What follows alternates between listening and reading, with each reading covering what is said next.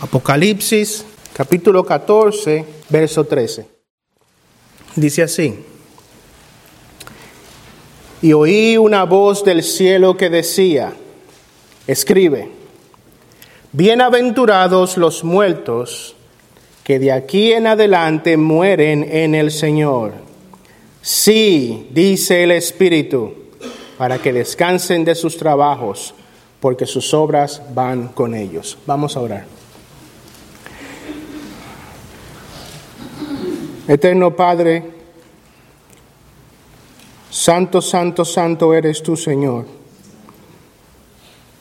Nosotros somos un pueblo indigno. Y si hemos, Señor, de poder exponer tu palabra y recibirla con corazones correctos, es absolutamente y solo por tu misericordia y tu gracia. Ten misericordia de nosotros, Padre, ven con tu espíritu. Ayuda a tu iglesia te necesitamos, sin ti nada podemos hacer.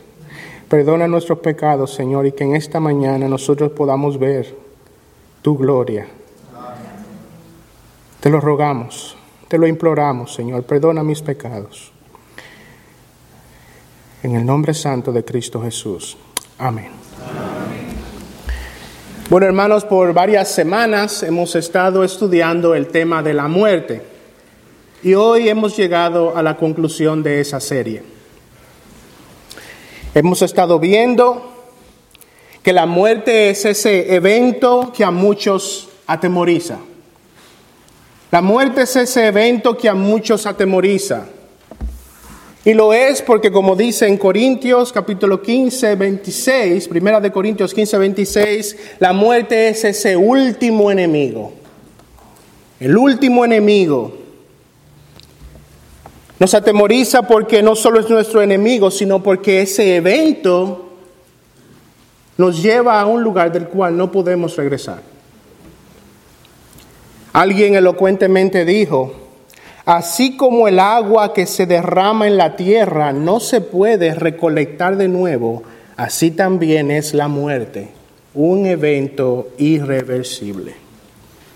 Y eso nos llena de temor. Eso nos llena de miedo. También vimos en esta serie que la única forma de estar verdaderamente preparados para ese evento, la única manera de estar verdaderamente preparados para el día de morir es estar en el Señor. Es tener una relación vital con el Señor Jesucristo es tener una relación salvífica con el Señor Jesucristo. Esa es la única manera en la que vamos a poder verdaderamente afrontar la, la muerte, tener una unión con aquel que venció a la muerte. En el último mensaje, entonces, hermanos, empezamos a estudiar este pasaje de Apocalipsis 14. Y como vimos en la vez anterior, este, en este mensaje vemos que Juan oye una voz del cielo. Una voz del cielo que le da una encomienda divina. Escribe. Y como dijimos, esta expresión escribe tiene la intención de que Juan y nosotros veamos la importancia de lo que ha de decirse. Este es un mensaje que debía de ser preservado para todo el pueblo de Dios en todas las épocas. Es un mensaje de ultra importancia. Los cristianos necesitamos constantemente volver a este pasaje para ver cómo hemos de afrontar a la muerte, para ver cómo podemos vivir en este mundo conscientes de la realidad de la muerte. Escribe. También vimos la vez pasada que hay una bienaventuranza para aquellos que mueren en el Señor. Y vimos dos de esas bienaventuranzas. Vimos primeramente que aquellos que mueren en el Señor son bienaventurados porque luego de ese evento irreversible pasan a la misma presencia del Señor Jesucristo. Aquel a quien amamos, aquel quien nos ama a nosotros, cuyo anhelo es estar con sus hermanos, la muerte nos lleva delante de su presencia y eso es una bienaventuranza. Pero también vimos que luego de la muerte nosotros venimos a tener la perfección moral de nuestro Señor Jesucristo. No más pecado, no más lucha con el pecado, no más vivir los efectos terribles del pecado. Venimos a ser como nuestro Señor, venimos a ser uno de esos espíritus hechos perfectos. Es una bienaventuranza, hermanos, morir en el Señor porque vamos a estar con Jesús, porque vamos a ser como Jesús. Al final de ese último mensaje que vimos, vimos cómo el Espíritu Santo entra en la conversación con una palabra de afirmación. Él dice, sí, sí, dice el Espíritu, sí serán bienaventurados. Sí, los que mueren en el Señor serán bienaventurados, serán como Cristo, estarán con Cristo. El Espíritu Santo, el consolador, viene y da su sello de aprobación a lo que esa voz estaba diciendo. Bueno, en esta mañana y para terminar esta serie vamos a ver dos razones más por las por la cual aquellos que mueren en el Señor son bienaventurados. Y es lo que vemos en este pasaje. Aquellos que mueren en el Señor serán bienaventurados primero porque ellos descansarán de sus trabajos.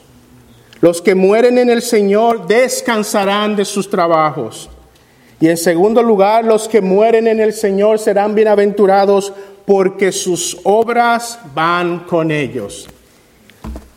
En primer lugar, aquellos que mueren en el Señor serán bienaventurados porque descansarán de sus trabajos. Ahora, ¿qué quiere decir esta palabra, trabajos? ¿A qué se refiere este texto cuando usa esta expresión? Aquí la palabra trabajo viene del griego kopos y describe un esfuerzo arduo, un esfuerzo difícil, agotador, algo que es extenuante. Lo debemos preguntarnos, ¿qué tipo de trabajo es el que está hablando aquí? Bueno, ciertamente, hermanos, nosotros sabemos que en este mundo nosotros tenemos trabajos, tenemos cosas que nos agotan, tenemos que salir diariamente a ganarnos el pan con cardos y espinos. Eso es agotador y cansante. Pero entendemos que debido al contexto de este pasaje y a la luz de la eternidad a la que se refiere este pasaje, los trabajos a los que se refiere son trabajos espirituales. Trabajos espirituales. En este mundo nosotros nos esforzamos arduamente y nos agotamos mientras luchamos contra la carne. Y estamos hablando obviamente de aquellos que están en el Señor. Aquellos que estamos en el Señor tenemos una lucha agotadora, una lucha agobiante contra la carne. Vamos a Romanos capítulo 7 versículos 21 y 24. Romanos capítulo 7, versículos 21 al 24.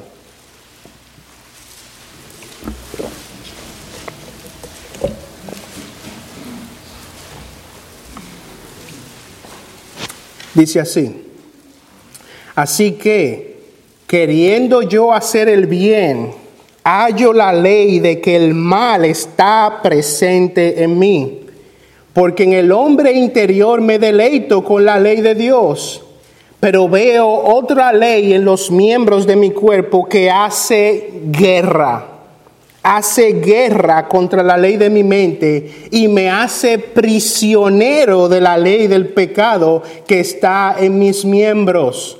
Miserable de mí, ¿quién me librará de este cuerpo de muerte? Hermano, este pasaje está hablando de la realidad agobiante de la lucha contra la carne. Ese pecado remanente es, nos lleva a esa guerra.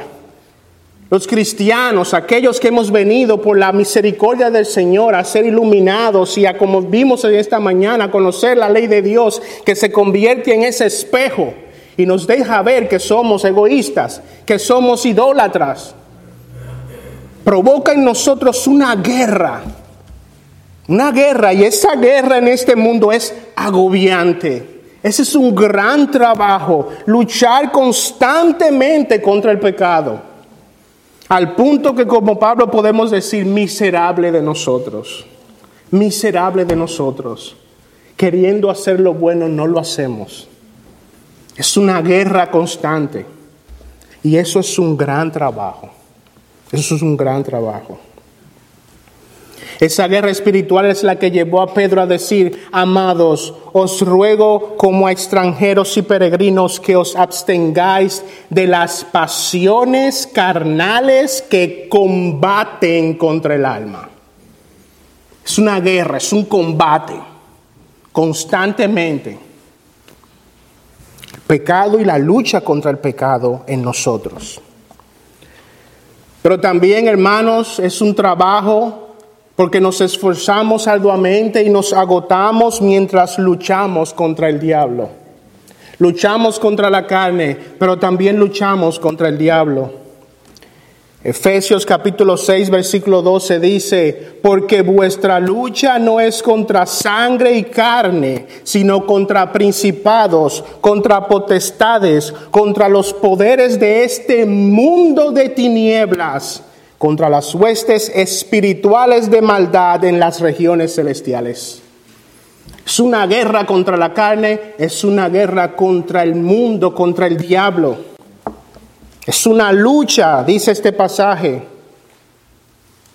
El acusador de los hermanos no descansa y usa todo a su disposición para que nuestra vida en este mundo, para hacernos caer, para que nuestro peregrinaje en este mundo sea uno difícil, agobiante. Solo hay que prender la tentación para ver el control y el dominio de Satanás, las filosofías que se esparcen en el mundo,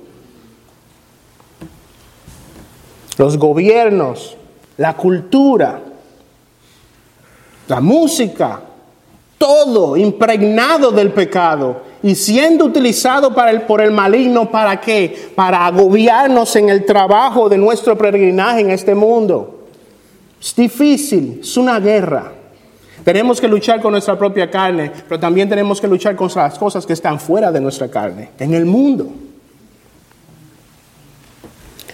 Vamos a Pedro, a primera de Pedro, versículo 5 perdón, primera de Pedro capítulo 5, 8 al 9. Estamos diciendo que el trabajo del cual aquellos que mueren en el Señor, al cual se refiere, son trabajos espirituales. Tenemos una guerra y trabajos contra la carne, contra el mundo, contra el diablo. Y primera de Pedro 5, 8 al 9 dice, sed de espíritu sobrio, estad alerta. Vuestro adversario, el diablo, anda al acecho como león rugiente, buscando a quien devorar. Pero resistidle firme en la fe Resistidle firme en la fe, sabiendo que las mismas experiencias de sufrimiento se van cumpliendo en vuestros hermanos en todo el mundo. Miren cómo lo describe, son experiencias de sufrimiento. Nuestra lucha contra el enemigo de nuestras almas nos hace que estemos en, un constante, en una constante posición de resistencia, de lucha, resistencia. Eso es agobiante. Eso es agobiante, eso es trabajo. Es una guerra agotadora. Luchamos contra la carne, luchamos contra el diablo, pero también luchamos contra el mundo. Dice Juan 16:33, en el mundo tenéis tribulaciones. En el mundo tenemos tribulaciones. Luchamos contra nuestras idiosincrasias culturales. Luchamos contra la manera en cómo nos criaron y nos dijeron que las cosas debían ser. Luchamos contra la cultura que tiene prácticas antibíblicas y muchas de ellas abiertamente satánicas. Luchamos contra este sistema que está constantemente opuesto contra Dios. Es una lucha venir a los pies de Cristo y haber nacido en una cultura donde te dijeron que la santería era cualquier cosa. Eso es una lucha contra el mundo. Un mundo que se opone a Dios. Tenemos una lucha contra ese mundo. Luchamos porque debemos evitar la amistad con el mundo. No debemos tener esa actitud de tregua ante lo que vemos en nuestra sociedad. Y eso es una lucha. Luchamos contra el mundo porque sabemos que en el momento en que nosotros entremos en una amistad con el mundo, estamos haciendo que estamos entrando en una enemistad para con Dios. La amistad con el mundo es enemistad hacia, Dios, dice la palabra de Dios. Y en esa constante lucha contra el mundo, nosotros nos agotamos. Eso es trabajo, hermanos. Trabajo. Tenemos una lucha contra la carne, contra el diablo, contra el mundo. Y por eso, hermanos, es que morir es una bienaventuranza. Morir en el Señor es una bienaventuranza. ¿Por qué? Porque nos trae a ese descanso de esas luchas. Las luchas terminan. Ahora estamos frente a la presencia de nuestro Señor. Ahora estamos, somos como el Señor. Hermano, cuando estemos con el Señor y cuando seamos como el Señor, ya no tendremos esas luchas. Ya no tendremos esas luchas contra el diablo, contra el mundo y contra nuestra propia carne. Un hombre de Dios dijo, Aquí tenemos responsabilidades, dolor y tentación. Aquí el acoso de lo demoníaco, la persecución del mundo, la decepción de nuestros amigos. Aquí una presión implacable y despiadada que nos obliga a vivir al límite de nuestros recursos y al borde mismo de nuestra resistencia. Pero allí descanso. La batalla ha terminado. La victoria ha sido ganada. El trabajo está detrás de nosotros y el peligro ha pasado. Ya no hay la carga del trabajo inacabado o las frustraciones de las limitaciones naturales. No hay pecado que mortificar, no hay ego que crucificar, no hay dolor que enfrentar, no hay enemigos que temer. Somos bendecidos al entrar en el descanso prometido de Jesús.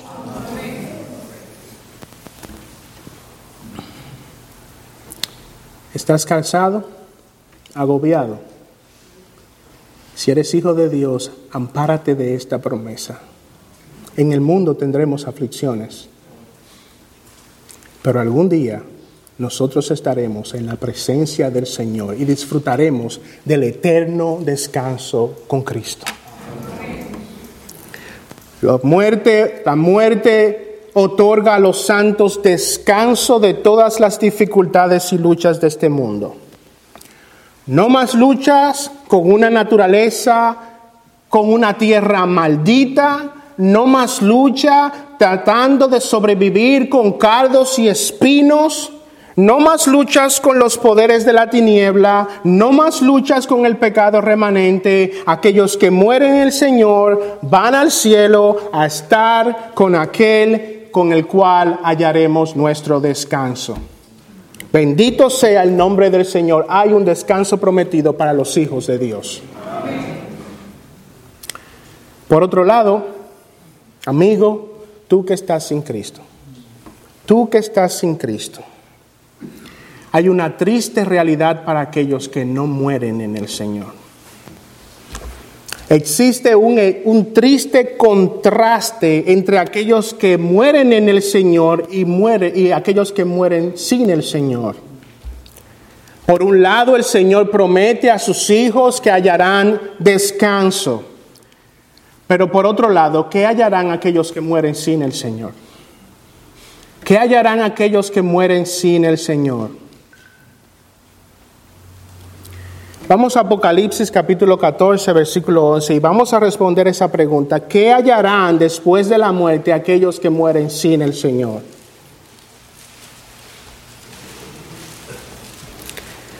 Dice Apocalipsis 14, versículo 11 que allí donde se encuentran aquellos que mueren sin el Señor, dice que el humo de su tormento asciende por los siglos de los siglos y no tienen reposo. Qué contraste tan terrible. Qué contraste tan terrible.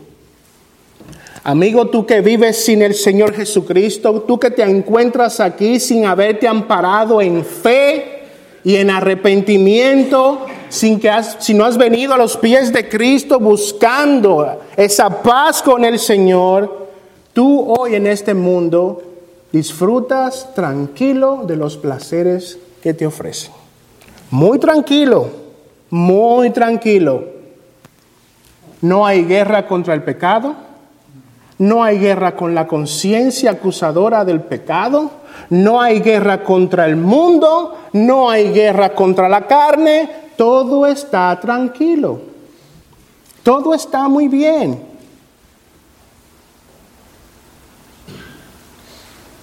A ti no te molesta ni te preocupa el pecado. Vives como dice el dicho, comamos y bebamos que mañana moriremos. Tranquilo. Los cristianos están en este mundo con luchas y sufrimiento. Los cristianos están en este mundo luchando contra el pecado, luchando contra su propia carne.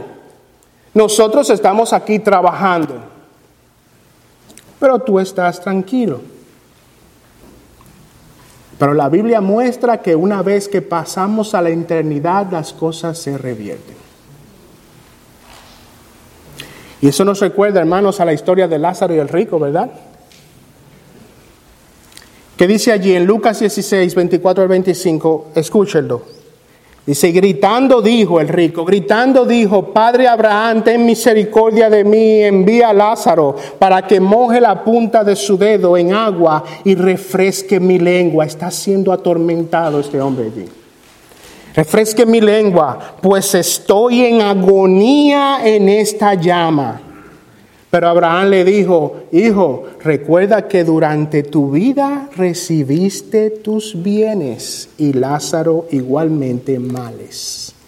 Pero ahora él está consolado aquí y tú estás en agonía.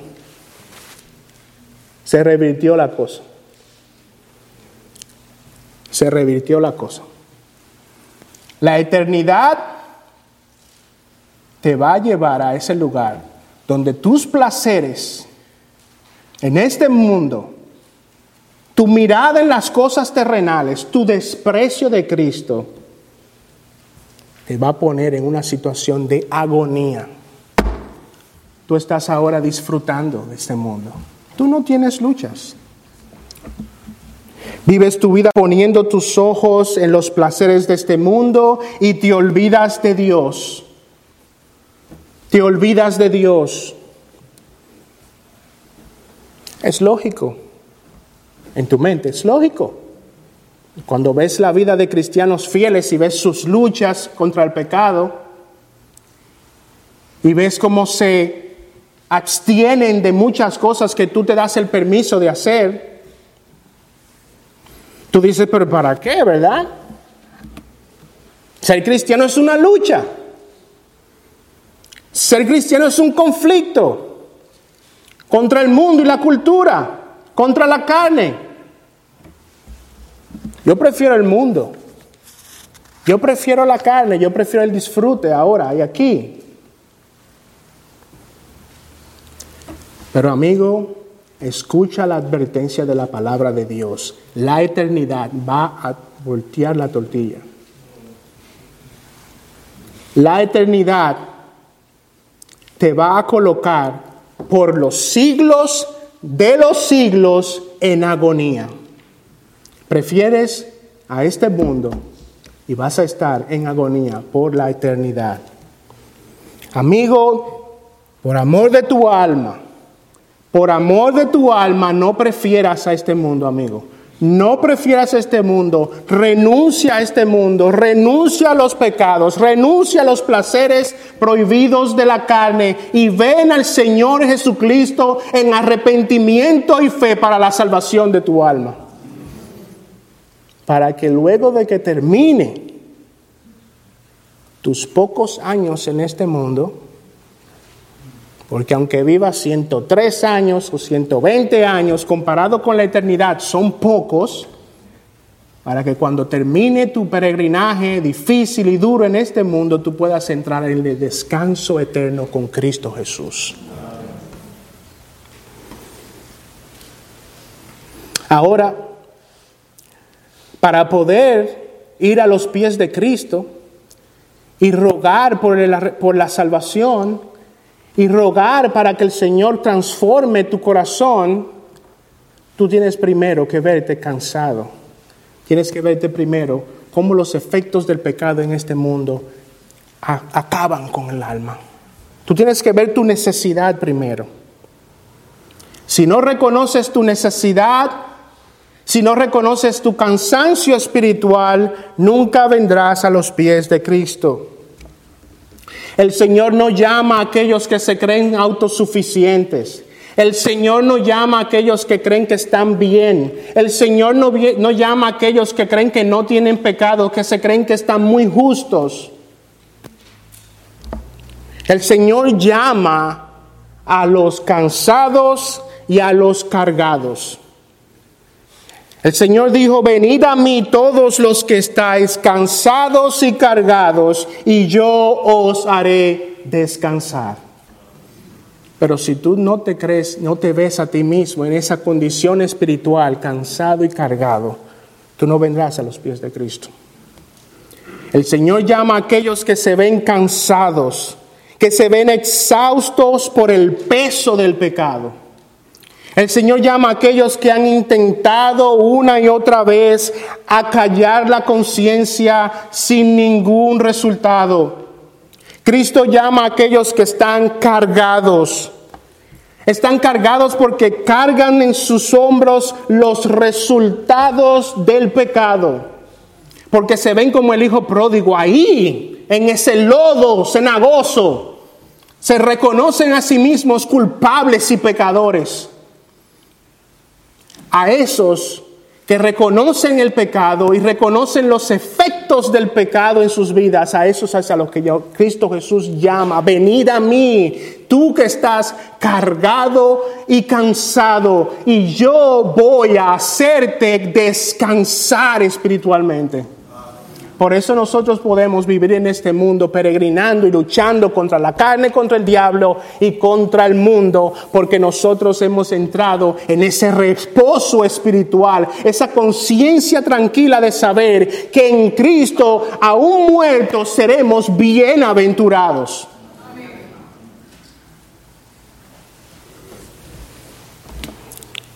Oh amigo, el Señor te hará descansar de este mundo al darte paz para con Dios.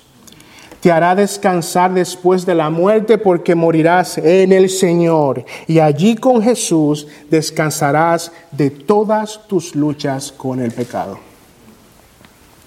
Bienaventurados, sí dice el Espíritu, bienaventurados los que mueren en el Señor porque ellos descansarán de sus trabajos no más lucha, no más guerra, no más batalla. Estaremos con Cristo y hallaremos el descanso eterno. En segundo lugar, hermanos, el Espíritu dice que aquellos que mueren en el Señor son bienaventurados porque luego de la muerte sus obras van con ellos. La palabra que se utiliza aquí para obras viene de la palabra griega erga y se refiere a un servicio para Dios. Eso es lo que quiere decir. Servicio para Dios. Este pasaje deja claro que cuando los creyentes van al cielo, aquellas obras de amor por, por Cristo les acompañan. Nuestras obras de amor por el Señor Jesucristo, nuestro esfuerzo no es en vano. Aquellas obras de amor por Cristo nos acompaña. El registro, como dijo un comentarista, el registro de nuestra labor por el Señor nos acompaña. Esas obras van con nosotros. Amigo, nadie puede lograr su salvación por obras. No hay salvación por obras. Tú no puedes hacer nada en este mundo que te gane tu ticket al cielo. Nada puedes hacer. Pero la Biblia enseña que Dios recompensará a los creyentes en el cielo por sus servicios y por sus muestras de amor por Él en este mundo. Eso es bíblico. Vamos a Hebreos capítulo 6, versículo 10. Hebreos capítulo 6, versículo 10.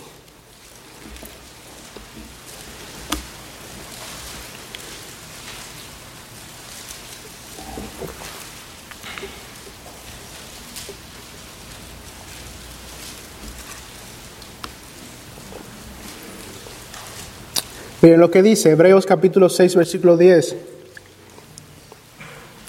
Porque Dios no es injusto Dios no es injusto como para olvidarse de vuestra obra y del amor que habéis mostrado hacia su nombre, habiendo servido y sirviendo aún a los santos. Fíjense que este pasaje dice que Dios no es injusto. Dios no es injusto. Él no va a olvidarse de nuestras obras de amor por Él y por los santos. Ahora vayan a 2 de Timoteos 4, 6 al 8. Segunda de Timoteos, versículo, capítulo 4, versículo 6 al 8. Hebreo dice, Dios no es injusto. Ahora miren lo que dice segunda de Timoteo 4, 6 al 8. Porque yo ya estoy para ser derramado como una ofrenda de libación y el tiempo de mi partida ha llegado. Llegó el día de la muerte. La muerte de la que estamos hablando llegó para el apóstol el día de la muerte. El tiempo de mi partida ha llegado, versículo 7. He peleado la buena batalla. He ahí las obras, el trabajo del que estamos hablando, la guerra en este mundo. Él ha peleado la buena batalla. He terminado la carrera. He guardado la fe. ¿Y cuál es la esperanza del, del apóstol? Versículo 8. En el futuro me está reservada la corona de justicia que el Señor, de nuevo, el juez justo. El juez justo me entregará en aquel día, y no solo a mí, sino también a todos los que aman su, su venida. Hebreo dice, Dios no es injusto. Timoteo dice, Dios es justo. Hermano, nuestras obras van con nosotros. El Señor no se olvidará, no se olvidará de nuestro esfuerzo y nuestras obras de amor por Él. ¿Por qué? Por su mismo ser, por quien Él es. Dios no es injusto. No, Él no es injusto como para olvidarse de nuestras obras. Él es un juez justo que no se olvidará de ninguna de las obras que los santos hacen por amor a Él. ¿Cuál es esa corona? ¿Cuál es esa recompensa? El Señor lo sabe. Él tiene todo bajo su control. Él sabrá cómo habrá de premiar a los santos allí en el cielo. Nosotros no estamos predicando un evangelio de la prosperidad. Nosotros no estamos diciéndole a los santos hagan cosas para recibir premios aquí en la tierra para que te hagas rico. No. Pero labora y obra por el Señor. Él no es un Dios injusto. Él no se va a olvidar de las obras y de tu servicio a Él y a los santos. Hermano, te pregunto, ¿no es esa una gran bienaventuranza? Esa es una gran bienaventuranza, hermano. Esta es una gran razón, un gran ánimo para que nosotros nos esforcemos más y más por nuestro Señor. Hermano, Muchos en este mundo ven la vida cristiana y los sacrificios que los cristianos hacen por el Señor como un desperdicio. Como un desperdicio. ¿Cuántas veces no has escuchado que los cristianos, sobre todo los jóvenes, están perdiendo su vida? Es así como el mundo ve las cosas. Amigo, quizás tú que escuchas este mensaje piensas de la misma manera. ¿Crees que vivir para Cristo es un desperdicio? Quizás eres de aquellos que para quienes el amor por este mundo y por las posesiones materiales de este mundo se ha convertido en un impedimento para venir a los pies de Cristo. Para ti la idea de poner todo a los pies de Cristo, todo tu ser, amarás al Señor tu Dios con todo tu corazón, con toda tu mente, con todas tus fuerzas. Esa idea es inconcebible. Para ti, tu tiempo, tu juventud, tu dinero, tu amor por este mundo, por las cosas de este mundo, tus disfrutes, dar eso, sacrificar eso, eso es inconcebible. Y fíjense cómo piensa la gente en este mundo es que mis experiencias, es que mis disfrutes y es que las cosas que yo disfruto y de las cuales gozo en este mundo, esas son las únicas cosas que yo me llevo. ¿Tú no has escuchado eso? Eso es lo único que tú te llevas. Sí, ellos, ellos lo entienden, no se van a llevar su carro, no se van a llevar su casa, pero mis experiencias y los disfrutes, aquella chica que me gusta tanto, tú sabes, no es mi esposa, pero Eso es lo único que tú te llevas, dicen. Son como esos faraones que se enterraban con sus riquezas. Iban a la tumba y las llenaban de oro, porque pensaban que en la otra vida iban a poder tener sus riquezas con ellos. Lo mismo hacían muchos de los taínos en nuestros países, ¿verdad? Cuenta la historia que, pobre de las esposas de esos caciques, cuando morían la enterraban viva también, porque esos hombres que querían llevar a la esposa con ellos. Amigo, ninguno de ellos, ninguno de ellos abrieron sus ojos en la eternidad y encontraron sus tesoros. Ninguno de ellos. Si murieron sin Cristo, lo único que encontraron del otro lado de la eternidad fue agonía y tormento. Agonía y tormento, cansancio es lo único que encontraron, no hallarán reposo. Y tú con tu actitud a veces actúas de esa misma manera. O yo abandonar el domingo para la iglesia cuando yo puedo ir a la discoteca, pero si ese disfrute que yo me di ese día es lo único que yo me llevo. No, tu amor por el mundo será ese martilleo eterno en el infierno que te recordará que tú despreciaste la salvación en, en Cristo Jesús. Esa cosa que tú estás viviendo y por la cual tú rechazas el Evangelio será ese martilleo constante por el cual tú no vas a descansar.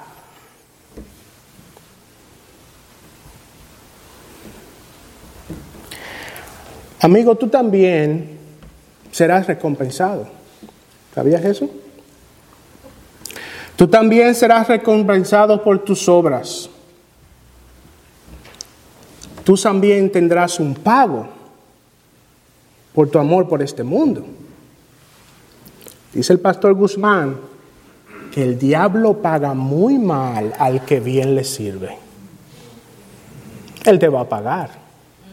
Tú vas a recibir un pago. Pero la Biblia es clara la paga del pecado es muerte, muerte eterna. Esa será la moneda con la que el diablo te va a pagar del otro lado de la eternidad. Tu amor por el mundo. Amigo, recuerda, por amor de tu alma, Recuerda que los placeres de este mundo, que el pecado en este mundo, aquellas cosas por las cuales no quieres venir a los pies de Cristo, son solo el impedimento que te llevará a una eternidad de sufrimiento. Dice bien la palabra, ¿qué provecho obtendrá un hombre si gana el mundo entero, pero pierde su alma? ¿Qué vas a dar por tu alma? ¿Qué dará un hombre a cambio de su alma? Porque el Hijo del Hombre ha de venir en la gloria de su Padre con sus ángeles y entonces recompensará a cada uno según su conducta. Aquellos que mueren en el Señor serán recompensados, obtendrán el descanso eterno. Aquellos que despreciaron a Cristo obtendrán también el pago por su conducta, agonía y sufrimiento. Esto no es un mensaje para atemorizarte. Deberías tener temor. Pero esta es la realidad que expresa la palabra de Dios. Amigo, ven a los pies del Señor Jesucristo. Ven buscando la solución para el problema eterno de tu alma. Busca al Señor Jesucristo arrepentido por tus pecados, en arrepentimiento y fe y confianza para que Él te lleve por la puerta de la muerte siendo un hombre bienaventurado. Y que tú puedas hallar del otro lado de la eternidad descanso y aquella recompensa prometida para aquellos que hicieron la obra por amor de Cristo. Hermanos, vamos a terminar con dos aplicaciones. Dos rápidas aplicaciones. Hermanos, este pasaje debería animarnos a trabajar más y más por Cristo y por su reino. Debería animarnos a trabajar más y más por Cristo y por su reino, teniendo siempre frente a nosotros la promesa de la recompensa que obtendremos en el cielo. Teniendo frente a nosotros la promesa de que estaremos por la eternidad con Cristo. Teniendo la promesa de que cuando estemos allí en su presencia seremos como nuestro Señor, Todas nuestras luchas, todo nuestro trabajo va a terminar. Y porque eso es ciertísimo, eso debería ser una razón y ánimo para que nosotros continuemos empujando en este mundo hasta que el Señor nos llame a su presencia. Primera de Corintios capítulo 15, versículo 58 dice, por tanto, mis amados hermanos, por tanto, mis amados hermanos, estad firmes, estad firmes, constantes, abundando siempre en la obra del Señor Primera de Corintios 15:58, estad firmes, constantes, abundando siempre en la obra del Señor, sabiendo que vuestro trabajo en el Señor no es en vano. No es en vano, hermano. No es en vano. Que las promesas eternas que hemos recibido en este pasaje nos animen, hermanos, a estar firmes. Firmes Constantes, dice la palabra. ¿Recuerdan lo que vimos el domingo pasado? Perseverancia. Perseverancia, firmes y constantes, abundando siempre en la obra del Señor, dedicándonos con esfuerzo y ahínco a hacer la obra de nuestro Señor Jesucristo. Hermanos, no nos cansemos de hacer el bien. No nos cansemos de hacer el bien. Constantemente, firmes y luchando, no nos cansemos de hacer el bien. En último lugar, hermanos, este pasaje y esta serie que hemos visto debería prepararnos para morir. Debería prepararnos para morir. Si eres cristiano, lo que hemos estudiado debería ser de gran ayuda para que podamos enfrentarnos a la muerte. Es un tema difícil, como dijimos, un tema del que muchas personas no quieren hablar, pero la muerte es inevitable. Los cristianos deberían de ser aquellos que más estén preparados para morir. un testimonio a este mundo, un testimonio a este mundo de que realmente una persona transformada por el Espíritu Santo puede caminar por ese valle de sombra y de muerte sin temor al mal. Sin temor al mal. No temeré mal alguno, dice el pasaje.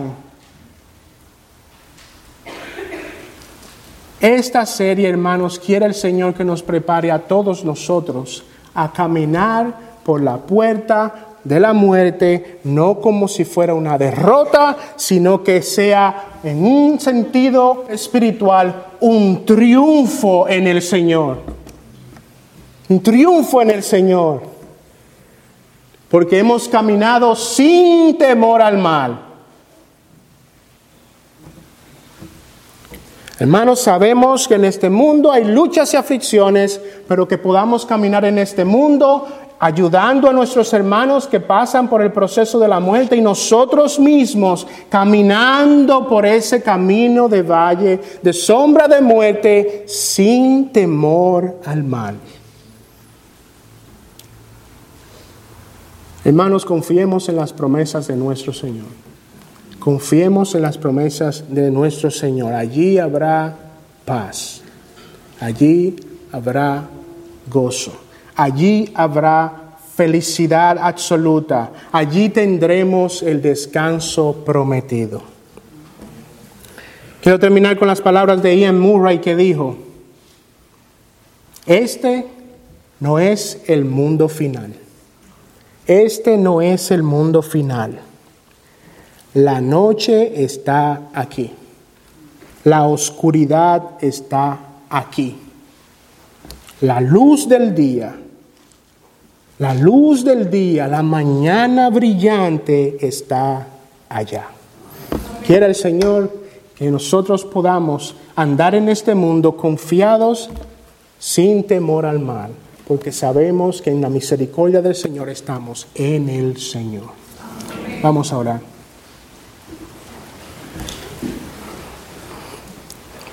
Padre Celestial, te damos gracias por tu misericordia y tu amor para con nosotros. Ayúdanos, oh Señor, que vivamos vidas que den testimonio del poder del Evangelio en todas las circunstancias de nuestra vida, pero sobre todo cuando hemos de pasar por el terrible proceso de la muerte. Ayúdanos a ampararnos, oh Padre Celestial, en estas realidades, no solo para el momento en que habremos de morir, sino mientras peregrinamos en este mundo. Ten misericordia, permítenos, oh Señor, ser obreros fieles, que no nos cansemos de hacer el bien, que podamos permanecer firmes, constantes, que nuestras vidas, Señor, sean para la gloria y honra de tu nombre. Te rogamos estas cosas. Te pedimos desde ahora, sé con nuestro hermano que ha de traer la palabra en esta noche. En el nombre santo de Cristo Jesús. Amén.